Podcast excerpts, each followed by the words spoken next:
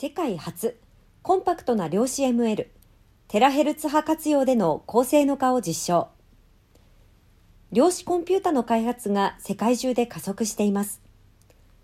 同コンピュータなどに適用される量子アルゴリズムは新材料の開発や交通渋滞を考慮した配送ルートの最適化といった多彩な分野にてビッグデータの解析 AI の開発などに大きな進展をもたらすことが期待されています。一方、AI での進歩が著しい深層学習モデルにおいて、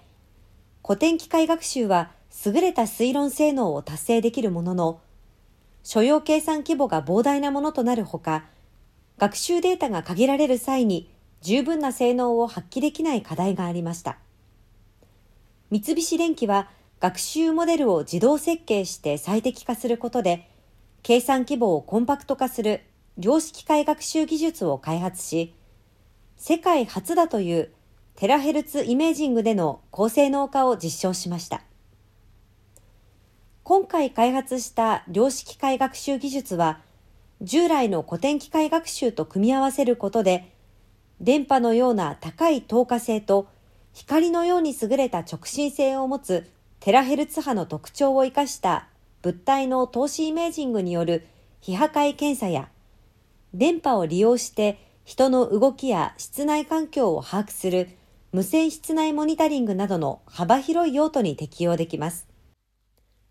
少ない量子ビット数で多くの情報を同時に処理できる量子コンピュータの特性を活かして、古典 ML と組み合わせたハイブリッドで協調的に学習することで、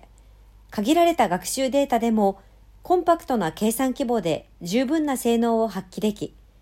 学習にかかる計算時間の大幅削減が可能な量子機械学習技術を達成しました。新開発技術が非破壊テラヘルツ検査、無線室内モニタリング、圧縮センシング、生体信号処理など複数の分野で高性能化に寄与することを確認しました。